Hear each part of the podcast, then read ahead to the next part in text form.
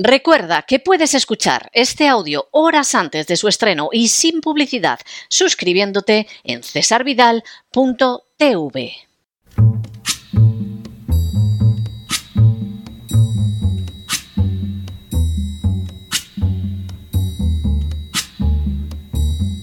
La voz con César Vidal, desde el exilio.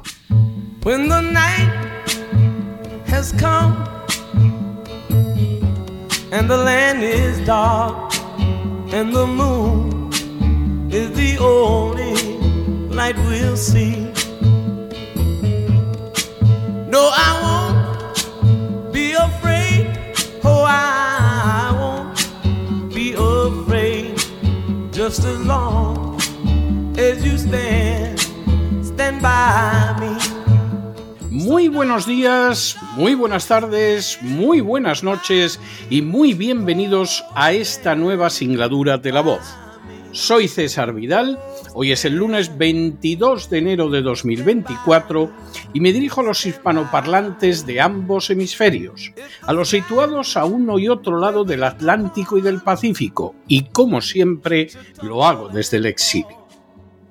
Corría el año 1880 cuando Sigmund Freud fue visitado por una enferma mental cuyo nombre era Berta Pappenheim, pero a la que Freud se referiría siempre en sus escritos como Ana O. La mujer, que tenía 28 años, presentaba una serie de patologías mentales que iban desde los dolores occipitales y el estrabismo convergente a problemas de visión, parálisis de los músculos del cuello, contracturas y alucinaciones, pasando por fobias, trastornos del lenguaje, olvido de la lengua materna, incapacidad para reconocer a la gente y desdoblamiento de la personalidad. Freud la trató utilizando el psicoanálisis y en varias de sus obras se jactó de haberla curado. Pero la realidad es que la desdichada Ana O no se curó jamás. De hecho, su curación, según los embustes de Freud, habría tenido lugar el 7 de junio de 1882. Pero la verdad es que desde esa fecha hasta 1887, la pobre Ana O tuvo que ser recluida al menos cuatro veces en un hospital a causa del sufrimiento ocasionado por sus dolencias psíquicas. De hecho, Freud supo en todo momento que era así, e incluso aparece reflejado en su correspondencia privada. Pero públicamente continuó propalando la monstruosa mentira de la curación como una forma de poder aumentar el número de los pacientes que pagaban sus servicios. Naturalmente, no faltaron los que descubrieron el descarado embuste de Freud, pero cuando lo denunciaron recayó sobre ellos la injusta acusación de antisemitismo. Para colmo, Anao se convirtió en una militante feminista, con lo que dudar de su salud mental adquirió también la categoría de imposible.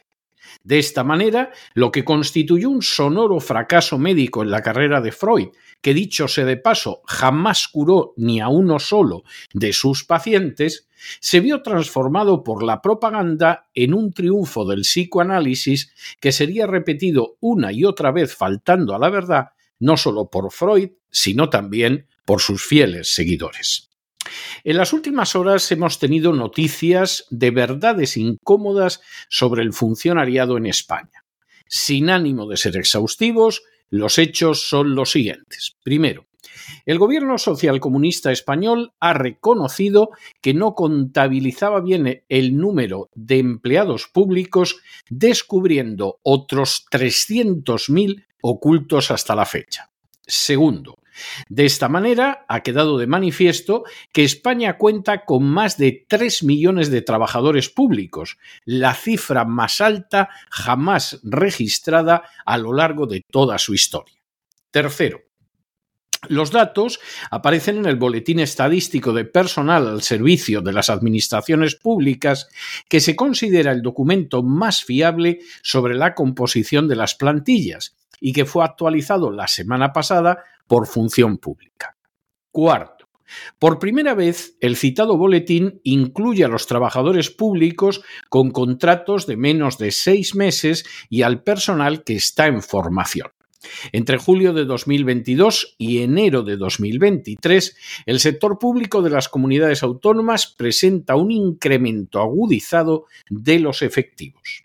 Quinto, el aumento se corresponde a 224.000 efectivos en el Estado y comunidades autónomas como consecuencia de la incorporación del personal laboral temporal con contratos de duración inferior a seis meses y un aumento de 70.000 efectivos correspondientes al personal en formación o en prácticas. Es decir, hablamos de prácticamente 300.000 nuevos trabajadores públicos. Sexto, se ha llegado a este conocimiento como parte de la reforma de la Administración a la que el Gobierno se ha comprometido con Bruselas dentro del plan de recuperación, ya que resulta imprescindible conocer con exactitud cuál es la cifra de trabajadores públicos. Los datos que se han manejado hasta ahora y durante años, por lo tanto, no eran correctos, sino muy inferiores. Séptimo. A pesar de que la cifra se presenta como descomunal, el Instituto Nacional de Estadística señala que realmente son tres millones y medio de personas las que trabajan para el sector público una diferencia de medio millón que el gobierno intenta explicar alegando que mucha de la gente que trabaja para el sector público en realidad lo hacen contratas del sector privado con el sector público.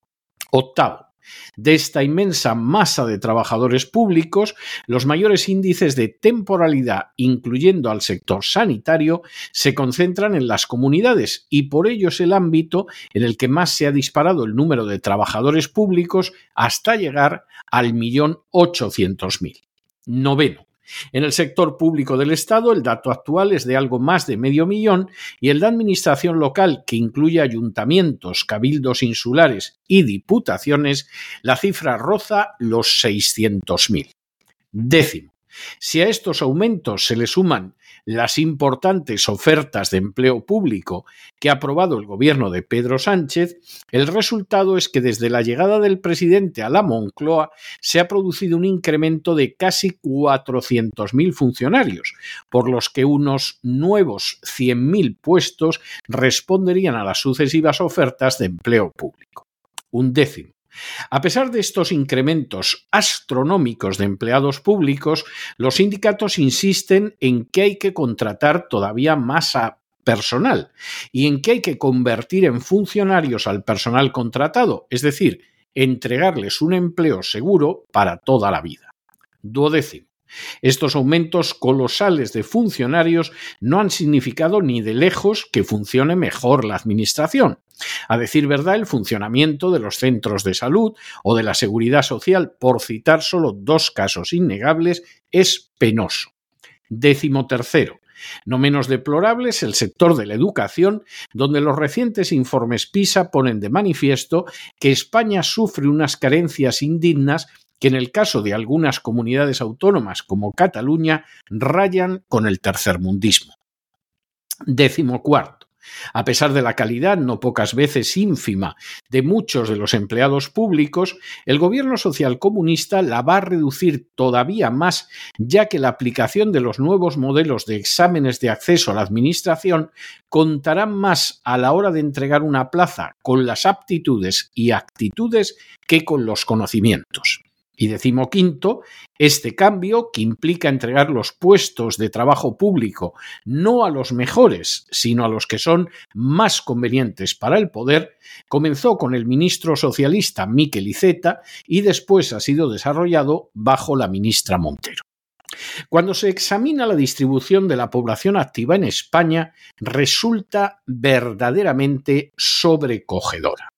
Solo un 52,3% de los españoles trabaja, una cifra que está varios puntos por debajo del resto de naciones de la OCDE, siquiera porque no menos del 12% de los españoles se encuentra desempleado. De los que trabajan, solo 17,8 millones lo hacen en el sector privado y por lo tanto crean riqueza en mayor o menor medida para mantener en pie el costoso e ineficaz aparato del Estado. Y de los que no trabajan, que son más de 30 millones y medio de habitantes. En otras palabras, cada español que trabaja en el sector privado debe mantener a dos españoles aparte de a sí mismo. Así, esos 17,8 millones mantienen a 10,1 millones de pensionistas, a casi 3 millones de desempleados, a más de 3 millones de empleados públicos y a no menos de 90.000 políticos profesionales no precisamente caracterizados por su competencia. En otras palabras, cada español sostiene a alguien que depende de los fondos públicos a la vez que tiene que mantenerse él y su familia. Nos sorprende, claro está, que más de la mitad de los ingresos de los españoles, en realidad de media, todo lo que ganan hasta finales de julio y en algunas regiones hasta inicios de agosto, les sea robado a manos llenas por los buscabonus de la agencia tributaria. El monstruo ha ido creciendo tanto que necesita devorar la vida y el futuro de la mayoría de los españoles. Resulta obvio que los pensionistas no pueden dejar de cobrar su pensión, aunque es precisamente lo que sucederá si quiebra el Estado. Y también es obvio que hay que atender a los desempleados, pero resulta vergonzoso el número de empleados públicos y especialmente su aumento en los últimos años. Por definición, el funcionario, el empleado público, no produce riqueza. Es un peso muerto económico que es costeado por el conjunto de los ciudadanos en la medida en que se supone que cubre unas funciones necesarias aunque no creen ingresos. Mantener, por lo tanto, la Administración de Justicia, la educación y la sanidad públicas, así como las fuerzas del orden, las instituciones penitenciarias y el ejército es más que razonable. No lo es, sin embargo, sostener centenares de miles de puestos públicos en autonomías y en ayuntamientos que en realidad son solo colocaciones creadas por los partidos políticos para mantener y aumentar sus clientelas. En esos casos se trata solo de aumentar pesebres que han de ser pagados por los impuestos, lo que implica un freno para el crecimiento económico y un aumento del desempleo. Todo ello se produce además cuando la sanidad en España es una verdadera vergüenza, cuando la educación es tercermundista y ni una sola universidad española se encuentra entre las 200 primeras del mundo, cuando más del 80% de los españoles abomina de ese desastre que es la administración de justicia, cuando la seguridad en las calles dista mucho de estar garantizada. Y cuando Dios quiera que España no vaya a una guerra, porque sería más que discutible que con sus fuerzas armadas no es que la pudiera ganar, sino ni siquiera empatar. La política lógica sería reducir el tamaño del Estado, acabando con el sistema desastroso, corrupto y despilfarrador de las autonomías, librándonos de dos millones de empleados públicos innecesarios, bajando los impuestos de manera que aumentara la inversión y el empleo, y logrando así que la mayor parte de la población española no viviera de las arcas públicas, sino de la riqueza que creara con su trabajo. La calidad de los servicios públicos mejoraría entonces, porque al estar destinados no a proporcionar pesebres a clientelas políticas, sino a servir al pueblo, habría posibilidad de tener una sanidad, una educación, una administración de justicia, una policía y unas fuerzas armadas dignas. Mientras no se llega a esa situación, no solo es que en España todo irá de mal en peor, acercándose en algunas áreas a un verdadero Estado fallido, sino que la deuda seguirá aumentando, condenando de manera irreversible a la nación a hundirse en la quiebra. El Estado está enfermo, sin duda, pero tanto el gobierno socialcomunista como otras fuerzas políticas han decidido afirmar que el modelo está sanísimo logrando que cada vez sean mayores sus enfermedades. Los políticos y los sindicatos aumentan el número de trabajadores públicos porque son votos asegurados para mantenerse en el poder. Los gobiernos autonómicos aumentan el número de trabajadores públicos para crear la sensación de que estructuras ineficaces, caras y corruptas mejoran la vida de los ciudadanos a costa de los que viven.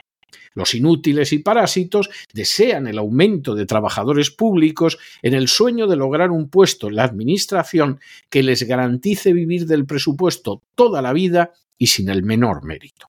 Así, como sucedió con Freud mintiendo sobre la pobre Ana O, todos cuentan las virtudes de un fracaso colosal pretendiendo que lo tomemos como un éxito extraordinario, cuando lo cierto es que maladministra la vida de los ciudadanos e hipoteca de forma canallesca su futuro.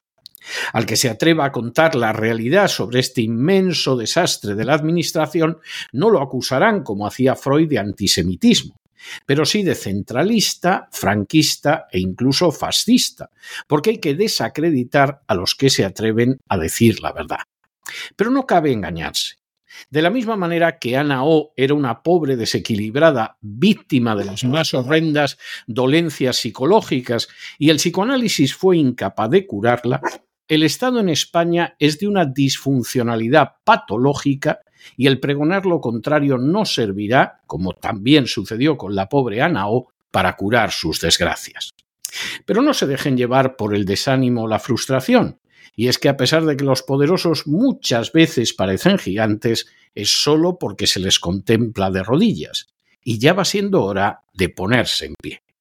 Mientras tanto, en el tiempo que han necesitado ustedes para escuchar este editorial, la deuda pública española ha aumentado en más de 7 millones de euros y una parte impresionante se la llevan esos millones de trabajadores públicos que no hacen la menor falta. Muy buenos días, muy buenas tardes, muy buenas noches. Les ha hablado César Vidal desde el exilio. Que Dios los bendiga.